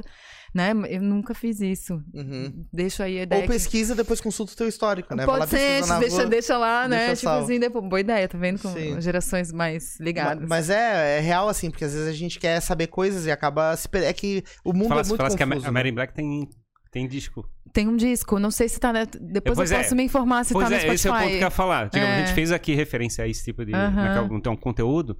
Eu já tô agoniado, eu quero chegar e procurar na internet pra ver Eu quero escutar isso. Nego Brasil, já vou escutar Nego Tá, Brasil. Aí é- vai. Eu vou Pois ver é. se tá no Spotify. Eu mando pra vocês, pode Ah. deixar. Mas é, o ponto é o seguinte, como a gente chegou e contou uma história relacionada ao assunto, isso faz as pessoas ficarem envolvidas com aquela história. Então Uhum. a gente quer buscar aquilo de volta. Claro. Eu me lembro de ter visto uma vez um, uma que é a, a Paula Tola do, do Aham. E a Maquia fez alguma coisa procurando um show que ela fez lá, eu acho que o primeiro show do Rock in Rio, ou coisa parecida. Hum. Aí eu cheguei assim, cara, vou ter que procurar essa música, tipo, ela cantando naquela. Aham. alguém já botou no YouTube, tá lá, Mary Tá lá. Black, Nego Brasil, há Gente. 8 anos, 4 Olha. minutos e 27. É, É isso? é. Podia ser 4,20, mas não é. É, pois é. Tô vendo aqui, ó. Na Laje o Breu da Batida da Zoeira. Ah, e é um disco super assim, é, de crianças que gostariam muito de ser rebeldes. e- Ó, o lado black da Super, Força Quem é. Paga. Que Maria gosto- Fumaça, Nego Brasil Batuqueiro, da Laje do Breu da Batida é da esse Zoeira. disco aí, gente. É esse disco aqui? Esse disco aí. Alguém botou há oito anos no YouTube. Sabia que um dia, depois de muito tempo, assim, a gente já tava em outro rolê, assim, é, excursionando com outro rolê, assim, aí eu cheguei num posto de gasolina de uma cidade do interior, assim, e de repente eu vi esse disco, assim, lá, tipo... eu falei, gente, o que esse disco tá fazendo aqui, cara? Sabe, tipo assim, é o ápice... comprou, assim. É o ápice da pirataria também, assim, né? Tipo assim, Sim. porque ele não era original, era, tipo, copiado. Pensei, gente, olha só, alguém se deu o trabalho de, de copiar o bagulho e deixar aqui nesse posto de gasolina, sabe? Pra alguém comprar por cinco reais. Sim, sim. Mas é louco, né? É um negócio que se espalha, né? Tu É. produz um conteúdo pro mundo E você não vai... tem mais controle, né? Ele vai embora. Hum. E o, fala um pouquinho do teu trabalho de agora, né? Eu, eu acho que é legal a gente entrar nesse assunto do Senão a Lamati. gente fala muito aqui, É, né? exato. O Lamati. Conta pra gente. Então, Como é que cara- isso aconteceu? Ela falou da pandemia, né? É. Ela É. falou da pandemia. É porque eu tava. Enfim, eu me tornei mãe há pouco tempo atrás, né? Já são seis anos, mas, enfim, muita coisa acontece. E eu, eu dei uma brecada na minha carreira, assim, depois que eu virei mãe, por necessidade mesmo, assim. Claro. A criança nasceu, você tem que amamentar, é todo um rolê. E a noite não combina muito com isso, né? É, até tentei fazer uns retornos e tal, mas o cansaço era muito grande, não dava conta, assim. E, e aí eu comecei a voltar a tocar de verdade, assim, abraçar projetos e, e- e- e mergulhar nas coisas em 2019, do final de 2018 para 2019. E no final de 2019 eu tava assim, tipo assim, uhul, tá dando tudo certo, tô conseguindo criar minha filha e tocar ao mesmo tempo e tal, não sei o que. De repente, em março, veio aquele Impacto. E tudo foi embora, assim, né? Tudo virou uma lama de incertezas, assim, né? Pra todo mundo, né? Tô contando a minha história, mas eu acho que é, foi assim pra quase todo mundo, assim. Principalmente quem trabalha com, com música e quem trabalha com, com evento, né? Porque tem artista que trabalha mais focado na internet mesmo. Talvez es- essas pessoas não sentiram tanto, mas quem trabalhava com evento, quem trabalhava ali no, no fogo da coisa mesmo, sentiu bastante. E eu senti muito, assim. A gente achava que era uma pausa de um mês, depois virou três Era três meses, semanas, era depois virou... É, É três Primeiro era três semanas, né? Cancelamos shows, cancelamos uma agenda inteira de coisas, daqui a pouco começamos a cancelar coisas muito pra frente. Quando eu vi, assim, a coisa tinha degringolado. é, meus parceiros, alguns tinham ido embora da cidade por necessidade também, assim, né? Porque tem gente que, que mora em Floripa, mas a família tá fora, e aí, enfim, uma dispersão total de coisas, assim. E aí, quando deu 2020 no final ali, é, eu tava isolada com o pai da minha filha e com a minha filha em casa, assim. A gente tinha uma bolha muito pequena de pessoas, que eram os meus pais, basicamente, o meu irmão e os meus sobrinhos, e nós três. E eu não via mais ninguém, cara. E aí, eu acho que também uma coisa que, que é muito comum que aconteceu com todo mundo, eu comecei a entrar em processos depressivos, assim, né? Claro. Tipo, é, enfim, tive síndrome do pânico, tive episódios de. de de- dessa coisa de paralisar assim no Sim. meio da rua e achar que vai morrer, né? E tudo isso era muito emocional, psicológico, ligado realmente a uma falta de perspectiva de vida. Porque eu olhava pra frente e dizia assim, cara, eu vou ter que. O que, que eu vou fazer, né? Tipo assim, eu vou ter que arranjar um emprego, que é uma coisa que. Né? Tipo assim, há anos eu não penso sobre isso, tá ligado? Tipo, sei lá, vou me oferecer pra trabalhar no shopping, porque eu não tenho mais o que fazer, cara. Tipo assim, a minha vida acabou, né? Tipo, tudo que eu tinha meu, que eu entregava pro mundo, assim, se espatifou no chão e eu não faço a menor ideia de quando isso vai voltar a acontecer. Perdi um ente querido também pra essa droga de doença que a gente não entende até hoje. E tudo isso foi, foi impactando, assim, em mim, cara, de uma maneira muito negativa, assim. Realmente um processo depressivo grande. E, e pe- perdi muitos colegas, assim, nessa coisa de ir embora. E aí teve um dia que eu tava é, precisando de uma ajuda pra montar um, um esquema de gravação em casa, assim, tipo, ah, precisava, precisava comprar um microfone, uma caixa de som, essas coisas, né, Pra ter. As, as pessoas estavam fazendo muito essa coisa de gravação em casa, que não dava nem pra você ir pra estúdio pra gravar, tinham um medo de se encontrar com as pessoas. E aí eu comecei a conversar, trocar ideia com o Matheus Romero, que é o produtor do, do meu EP, é, sobre isso, né? Tipo assim, pô, que que eu, que- como é que eu posso fazer, né? Pra, pra gravar em casa, não sei o quê. Ah, e aí eu cheguei a perguntar pra ele, porque o irmão dele, o Lucas, ele dá um curso de áudio, que é muito interessante, assim. E eu tava afim de fazer isso também, porque eu tava pensando que se eu dominasse um pouco do, do programa, do software, talvez eu, puse- eu pudesse colocar as minhas ideias, em, em- né? Rascunhar as minhas ideias sozinha e assim conseguir Tem trabalhar. autonomia, né? Pra... O mínimo, né? Uhum. Que realmente eu, eu não domino essas coisas de software. E daí eu perguntei pra ele assim, pô, teu irmão, né? Será que ele não tá, não tá dando esses cursos online? E aí tô pensando em fazer. E aí o Matheus falou assim, mano, mas cê- cê- se você quiser, você me mostra teu material e a gente pode. Eu também trabalho com isso, eu também posso te ajudar Uhum. a chegar em algum lugar. Eu olhei uma oportunidade, né, pra eu sair dessa lama que eu tô. E aí comecei a mostrar minhas coisas pro Matheus, a gente engatou numa conversa boa, a gente já tinha tocado algumas vezes, a gente se conhece de outros carnavais, eu gosto muito do Matheus, da musicalidade dele, assim. Acho que ele entende bem da onde vem a minha, minha musicalidade também. E a gente se encontrou, cara. Mostrei meu material pra ele, ele captou na hora, de repente a coisa começou a A a rolar. rolar, assim, e eu, cara, me agarrei naquilo, assim, tipo assim, como se fosse a última coisa da minha vida, sabe? Tipo, pô, é aqui, cara, assim, ó, tem um caminho aqui que eu posso seguir e continuar fazendo o que eu gosto, mesmo que não seja pra ganhar dinheiro mais, né? Mesmo que seja só pra manter minha chama interna acesa. E a coisa começou a virar. Então não teve um propósito assim, tipo assim, ah, eu vou gravar um EP, eu vou lançar. Era mais uma coisa tipo assim, mano, eu preciso minimamente me, me, me achar assim no meio desse rolo todo, sabe? De continuar fazendo as coisas que eu gosto. E virou um EP que tem até assessoria de imprensa. Aí. Tipo, uma Sim. coisa assim que a gente eu não esperava mesmo assim que virasse e virou assim quando eu me vi gravando os vídeos mesmo material de áudio de audiovisual assim eu me perguntava muito assim mano o que eu tô fazendo cara? Tipo assim por que eu tô né? Tipo assim eu nunca nunca trampei sozinha nunca trampei no meu nome. Eu sempre estive envolvida com outros projetos de outras pessoas. Eu nunca encarei uma parada minha assim. E, e aí agora na pandemia tava, tava encarando sabe? Então fo- foram processos Uhum. bem loucos assim Eu achei engraçado que contasse que não foi assim, não, não deliberado, mas foi mais sentido, no sentido de construir as coisas. Tu Sim, transpirou o sim, negócio, né? sim, sim, total, total, total. Foi, um, foi uma necessidade interna, em primeiro lugar, sabe? Sim. Antes de ser uma coisa assim, tipo, ah, eu quero, eu preciso me mostrar pro mundo, não, eu preciso me mostrar pra mim mesma antes, sabe? Mas Tipo, é, é, esse processo emocional, né, pro, pro lado artístico, tu é, ser, é, sofrer uma forte emoção positiva ou negativa, ou passar por uma experiência emocional, às vezes, ou na maior parte das vezes, provoca, né, esse lado de tu colocar pra fora alguma coisa sim. Que tu, que foi gerada a partir dessa, dessa pressão, né? É muito louco como a gente funciona assim como, como ser humano hoje em dia, né? Eu já me questionei também se essa questão do processo do, do sofrimento ela é tão necessária assim pra você criar coisas, mas eu acho que a gente se entende muito dessa forma, né? Sim. A gente se pega, né, né, passando por, por vales e, e montanhas, e isso faz, faz a gente cresça, né? Exato, é, porque na verdade é essa, esse vale, né, introspecção, Uhum. o negócio- o momento que tu entra em ti mesmo, assim, e, e começa a revirar coisas que tu viveu, experiências, depois em algum momento tu vai pra, pra parte da montanha, que é onde tu coloca isso pra fora, né, isso, transpira. é. E- Chega num ápice de alguma coisa, Sim. né? Aham. E querendo ou não, esse momento de pandemia, tudo fez as pessoas ficarem muito mais tempo com elas mesmas, né? Sim. A gente ficou muito mais tempo com a gente mesmo do que Inclusive, eu acho que, é, vendo o lado bem positivo disso tudo mesmo, eu acho que ele me trouxe essa questão de eu olhar pra mim como artista individual também, sabe? De eu Sim. me enxergar dessa forma, porque eu nunca tinha me enxergado dessa forma Sim. antes. E é muito louco porque, é, junto com isso, aconteceu um, um, um processo mais coletivo, assim, das, das minas estarem se revelando, né? As meninas, e- e- elas estão matando um pouco mais no peito isso. Eu sou de uma geração que tinha pouca mulher no rolê Uhum, pouquíssima mulher no rolê. Zero mulher no rolê. Muitas vezes eu era a única mulher no rolê. sim. E agora você vê as meninas se empoderando, né? Do- das narrativas, das histórias, de, de gravar discos no seu nome e, e- e de serem autoras da sua, da sua própria história, né? Então, acho que teve essa congruência de, de energias também, Claro. sabe? Tipo assim, de eu me enxergar Uhum.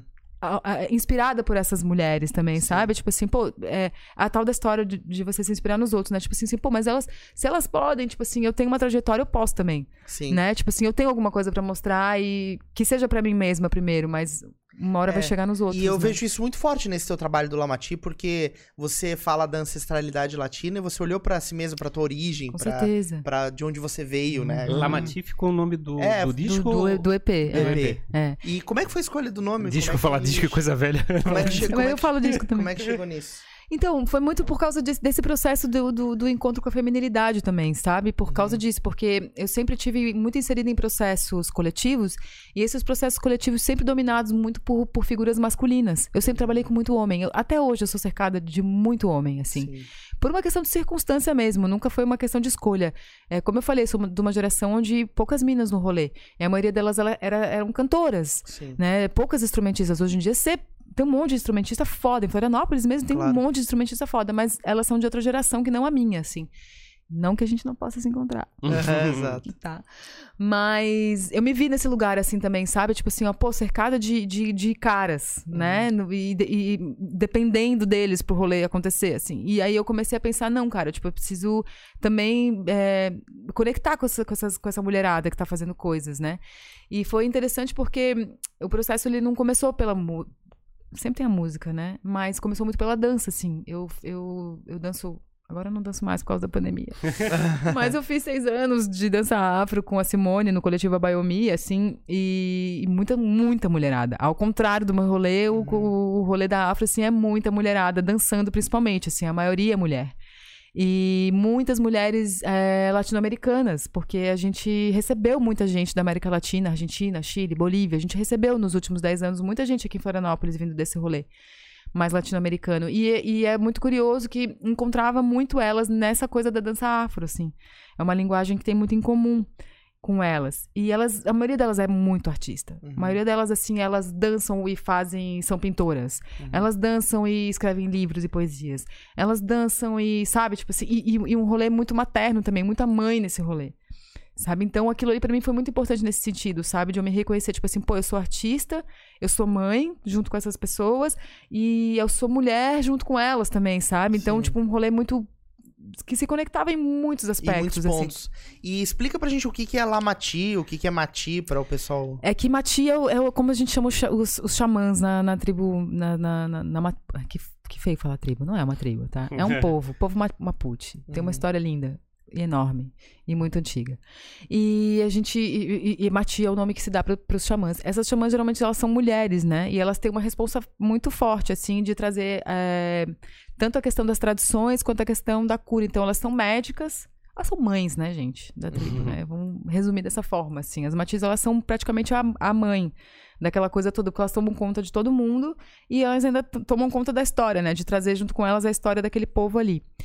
E aí, a relação que eu faço com essas mulheres que eu encontrei no meio do caminho, que são latino-americanas, é, é nesse viés, entendeu? De, de, de, de ver que, que, essa, que, que essa mulher tem um, um poder, assim, né? Que, que, que vai muito além dela, assim, né? Que, que é, um, é um poder que vai do indivíduo pro coletivo, assim.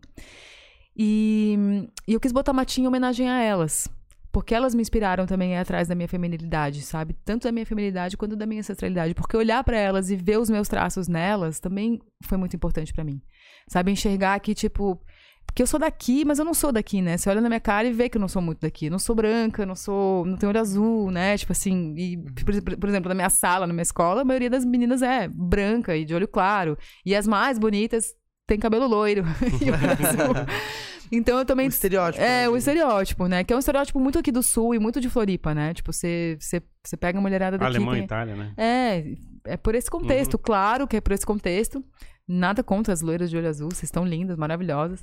Mas é uma coisa que eu nunca consegui me identificar muito, assim, né? Sendo filha do meu pai. Meu pai, se vocês forem olhar, ele tem a pele bem escura, assim. É, mi- minhas tias, meus, meus avós, enfim. São, são outro rolê. Meu irmão é super. Inclusive, meu sobrinho, que tem. é, vai fazer cinco anos, ele, ele é moreno, moreno, moreno, moreno. Ele parece um índio, assim, um índio, índio, índio, índio. E aí nasceu a irmã dele, assim, galega.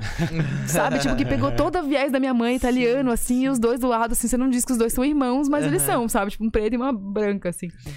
E aí, tipo, olhar essas mulheres, sabe, dentro desse contexto, enxergar os meus traços nelas, ver que elas eram artistas como eu, sabe? Tipo assim, tudo isso e, e pegar essa história das Matiz, né?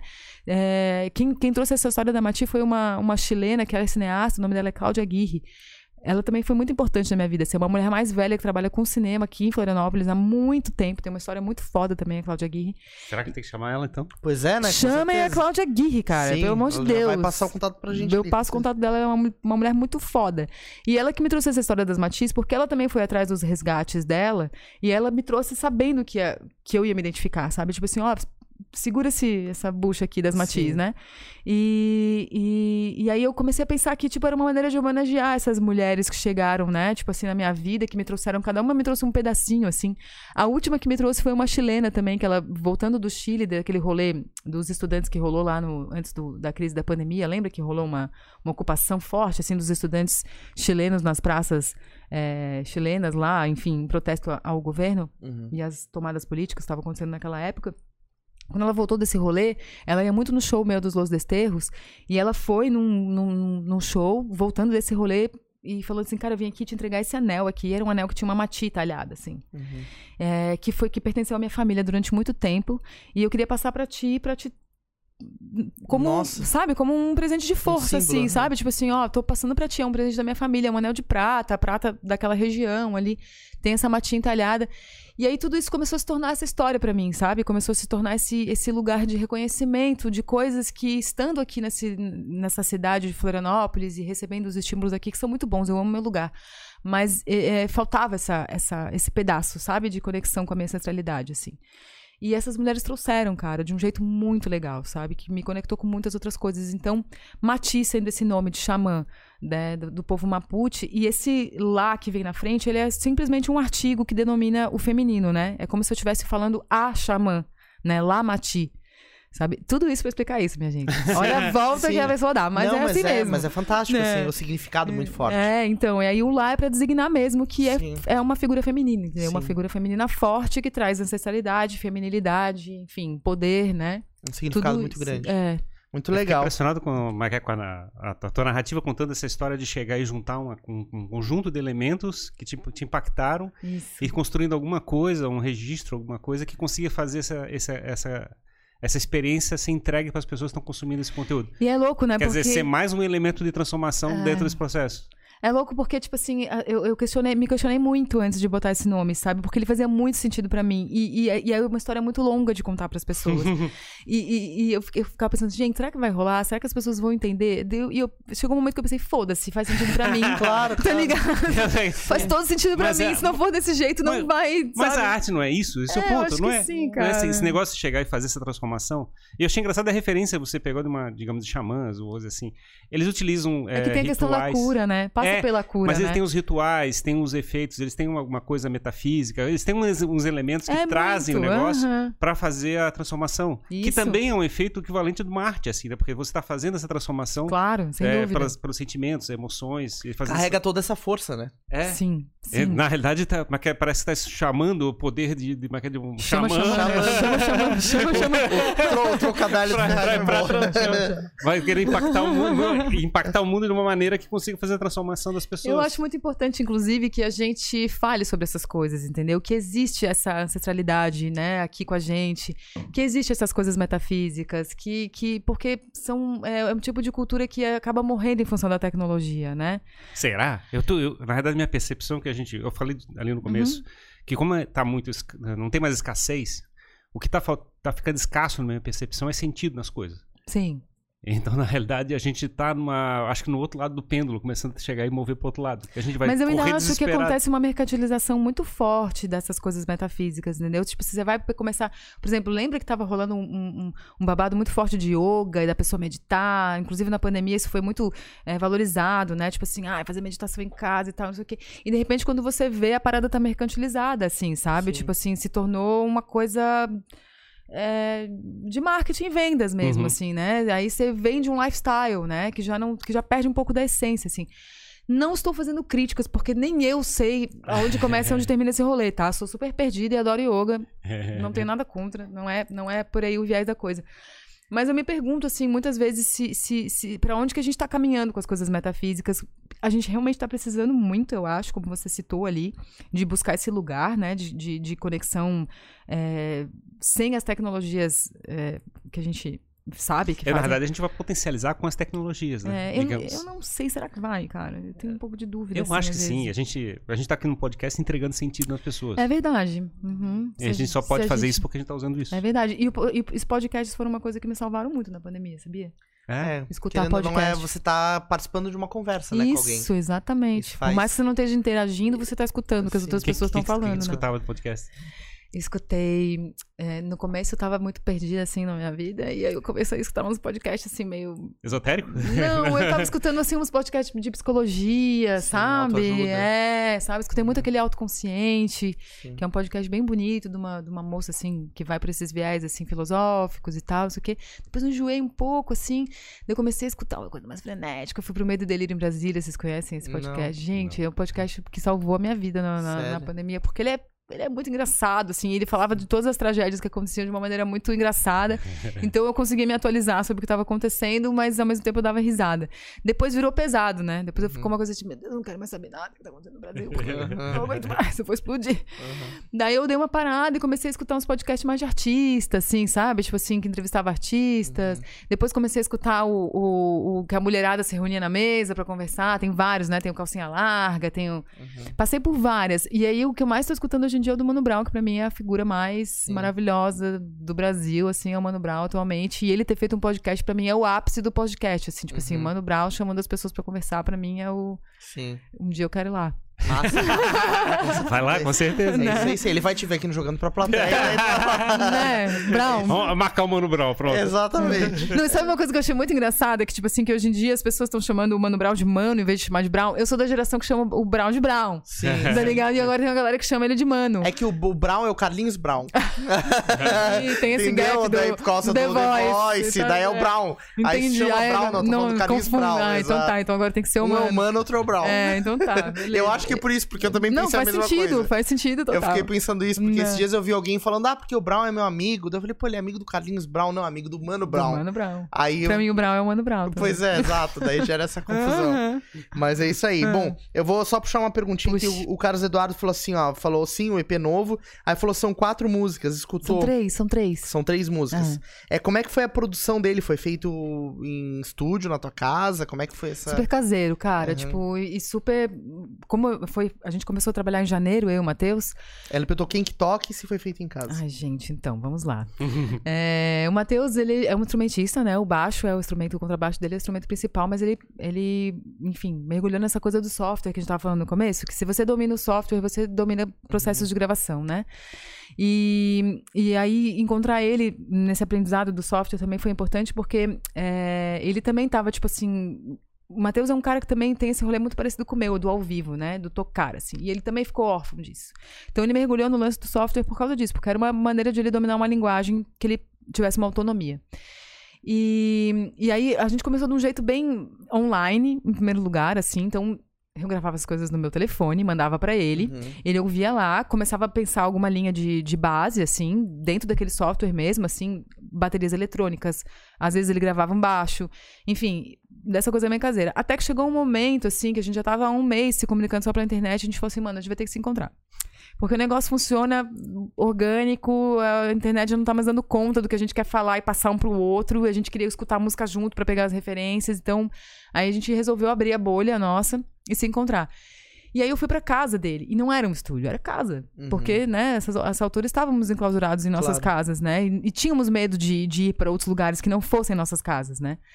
Então, é, demos continuidade lá na casa dele mesmo. Então, eu ia pra casa dele, é, a gente às vezes se programa- programava uma quarentena, tipo assim, ó, vamos ficar aí uns 10 dias sem encontrar ninguém pra gente poder se encontrar com segurança. Tá. Beleza.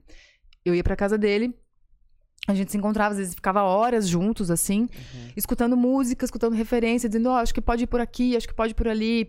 É, eu apresentava alguns sons pra eles, para ele das antigas, ele me mostrava coisas novas, a gente escutou muita coisa junto pra pegar, principalmente texturas, porque eu acho que isso é um, é um trabalho que, como ele não é feito com banda, ele é só feito em cima do software, a gente gravou coisas orgânicas também. Tem uma guitarra gravada, o sax é gravado, é, o, o baixo também é, mas muita coisa é, é sintetizada ali, sabe? Sim. São timbres baixados da internet. Então a gente queria chegar num rolê de textura mesmo, pra não ficar uma coisa muito eletrônica, Uhum. né? Porque nossas referências elas eram orgânicas, mas a nossa ferramenta era eletrônica, né? Era digital. Uhum. E então a gente tava nessa busca das texturas, assim. Aí chegou um momento que a gente já tava trabalhando uns dois meses na coisa toda e a gente pensou assim, pô, queria uma guitarrinha aqui, né? Tocada. queria uma mãozinha aqui. Sim. Aí ele já tava se encontrando com o Dani, que é um menino que toca comigo também, sabe? Que é um guitarrista massa. Vamos chamar o Dani pra gravar uma guitarrinha? Vamos, vamos chamar o Dani. Dani, fica uns 10 dias sem encontrar ninguém. Chega aí, vamos se encontrar, vamos. Aí grava a guitarrinha, sabe? Aí o sax, por exemplo, é, ele tem um amigo, o Nicolas Salazar, que é de Curitiba, que é um saxofonista, enfim, um cara que toca sopros, assim, muito massa, trabalha com uma galera massa no Brasil também.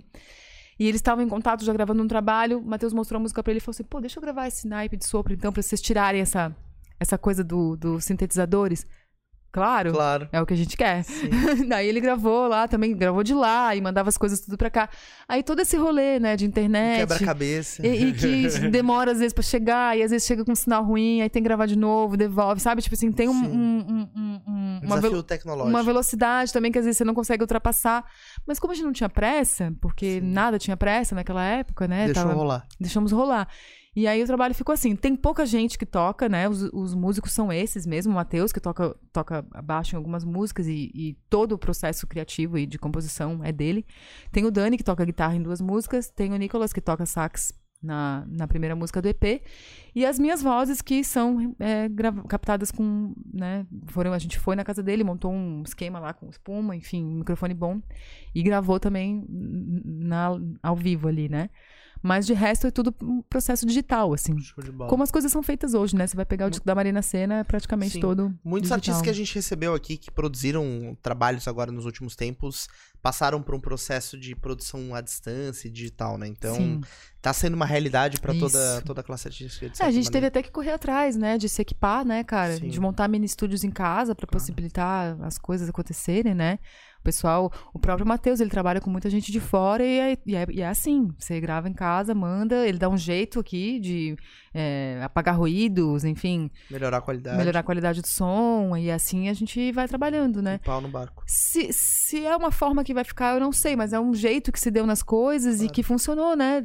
As pessoas conseguiram trabalhar dessa forma. Acho que É, tá foi um- valendo. foi um reaprendizado. Isso. E onde é que o Lamati tá disponível para as pessoas Em consumirem? todas as plataformas digitais. É isso aí. Então tá no Spotify, Sim, no no YouTube, YouTube, tá no Deezer, que mais que tem na Apple? Music, Google Isso. Podcasts. Tudo, etc. tudo, cara. Tudo que vocês podem imaginar. É só vocês procurarem lá Lamati, Emília Carmona. E Uhum. acha bem facinho, assim. Show de bola. Não é difícil, não. Muito massa, Emília. Muito bom te receber aqui no Jogando Obrigada, pra Plateia, gente, né? Conhecer bom. mais a tua história. É, tem muita obrigada. história pra contar. É, é bem, bem emocionante, assim, legal o teu trabalho agora, principalmente esse último, porque eu pelo menos senti, escutando a tua história, que ele é. Ele, a tua vida culminou nele, né? De certa maneira, Sim, assim, tudo que tu é uma fez montanha. É uma montanha, exato. Ele, É um ele tem uma. um- Ah. ele, exato, ele tem um- uma representatividade ali bem, bem legal, de uma soma de Sim, experiências, né? Sim, total. Eu pretendo fazer outras coisas ainda nessa linha, porque é, é, acabou que me despertou esse lado, né? Uhum. Eu tenho algumas composições guardadas e que eu não mexia muito nelas porque, enfim, ficava Uhum. lá, né? meio preguiça mesmo. Mas agora, depois de descobrir esse caminho, é, tô, tô pra jogar algumas outras coisas na roda. Então, meio despretensiosamente, assim, porque eu tenho muitos outros projetos encaminhados, assim. Então, é uma coisa que vai acontecer paralelo com as outras, assim. Mas eu E pretendo... show- e os shows presenciais estão ficando mais tranquilos também? né? É, tão, Uhum. assim, ainda, ainda tenho crise de ansiedade, Ah, é dependendo mesmo? do lugar. tipo, lugares muito fechados ainda tô evitando, assim. Prefiro tocar nos lugares abertos. O pessoal já tá indo mais ousadamente, assim, né? Eu tenho É. visto alguns colegas tocando em lugares só com ar-condicionado, assim, me dá um pouco de tensão. Mas eu acho que o caminho é, é meio sem volta, assim. A gente não. Acho que se enclausurar, acho que a gente não vai conseguir mais enquanto Não, sociedade, sabe? Não tem mais essa. A gente reaprendeu cuidados, né? Isso. E, e certos É. limites. Mas essas coisas vão naturalmente voltar. A gente vai Eu ter que se- aprender a conviver de um outro jeito agora. Né? Isso, né? E, e- e o Brasil tá vacinado, né? Incrivelmente, a gente fez um, um balão, assim, né? A gente era o pior lugar do mundo e hoje em dia a gente é um dos melhores, né? Então, acho que nesse sentido, assim, dos encontros, eu acho que a coisa tende a melhorar bastante, assim. Não, não, Uhum. tá esperança. Porque, Perfeito. na verdade, o cruel que a gente tinha do ano passado era a questão da gente não ter esperança, né? Não acreditava. Isso, agora a gente tem um, Agora a gente diz assim, um não. horizonte. A gente sabe que vai sair desse É, negócio é. e vai ser espetacular. A gente vai fazer acontecer. É, eu tenho, uns- eu tenho uns festivais legais pra fazer. Eu vou tocar com Los Desterros naquele Chama, Chama Festival, Festival Chama, que vai ter Baiana System. Então, você não imagina um show. Não sei se vocês conhecem o Baiana System. Eu já ouvi falar de Baiana System, nunca. O nunca Baiana. System é um tipo do evento, assim, que não acontece sem você pular em cima do outro, assim. Aham, E se abraçar e se jogar no chão e sair rolando, assim. entendi. E eu vou tocar nesse evento, vai ser em janeiro, assim, vai ser meio pós-Réveillon, a gente espera que esteja tudo bem, Sim. mas é pra sair rolando abraçado, assim. Então, Top. estamos esperando esse momento. Muito massa, muito Ah. massa. E onde é que o pessoal pode te seguir, as tuas redes, as tuas. Qual é a tua arroba? A minha roupa. Chegou o momento da O arroba. momento da arroba. Arroba Emília Carmona, underline. Tá? Emília Carmona, meu nome completo, underline. Se vocês quiserem seguir um, um dos meus projetos, é arroba Los Desterros. É, eu tô tocando com um pessoal das antigas, de 20 anos atrás, que chama é, The Cringers. Então, arroba The Cringers. The Cringers. Os cara. cringeiros. Exatamente. e é muito legal porque é exatamente essa a proposta, entendeu? Somos todas pessoas que trabalhavam 20 anos atrás juntos, assim, estamos todos quarentões É. e, e tocando sucessos das antigas, então é bem nesse viés mesmo, assim. Já tem até a orquestra, orquestra cringe já. A gente tá montando, que é com um monte de gente, assim, e, e vai dar uns rolê legal no verão também. Então tem esse rolê também do The Cringers, é só seguir lá, arroba. E é isso, galera. Tamo aí Top. na ativa. Procurem pela gente, apareçam nos shows, é importante pra gente também, Uhum. né? A gente tá voltando devagarinho e é sempre Sim. importante contar com o público também, né? Presença. É isso aí. Muito obrigado, então, Emília, pela tua Obrigada a presença vocês, mais gente. uma vez. Legal saber que vocês existem. Muito legal, muito legal te conhecer também, conhecer a É, tua baita história. história, né? Baita história. Obrigado a você que acompanhou mais este papo aqui no Jogando Pra Plateia. A gente fica muito feliz de fazer conversas como essa. Se você ainda não curtiu esse papo, curta, né? Pra que ele se espalhe aí pelo YouTube. É, Inscreva-se no nosso canal, isso é muito importante. A gente tem mais de 160 conversas com gente incrível, cada um na sua área, É. inovando e Tem transformando. uma tarefa, pessoal, aí, dá uma pesquisada como é que faz pra entrar no esquema de membros, né? Pra ver se tá Isso. ativo de novo esse negócio. Exatamente, o nosso sistema de membros está reativado, né? a Esperamos, né? Então, por favor, Então- testa aí, vê se funciona. Isso, exatamente. Então se, é, se tor- torne-se membro aí, né? É, além disso, nós temos o nosso canal de cortes, o Cortes Jogando pra Plateia. Lá tem os melhores trechos das conversas que a gente faz no fazer os baits, podcast. os baits mais é, Sensacionalistas. sensacionalistas. E lá, inclusive, vai ter um corte da Emília te ensinando a escutar rádios jamaicanas dos lençóis maranhenses. Essa é boa. Vai ter um corte lá dela ensinando a fazer isso, beleza? Pra você escutar muito reggaeton. É, gente. Tamo junto. é isso aí, pessoal. Muito obrigado e até o próximo episódio Valeu. do Jogando. Para a plateia. Até mais, gente. Tchau, tchau. Tchau, valeu. tchau, valeu, Beijos. Saúde.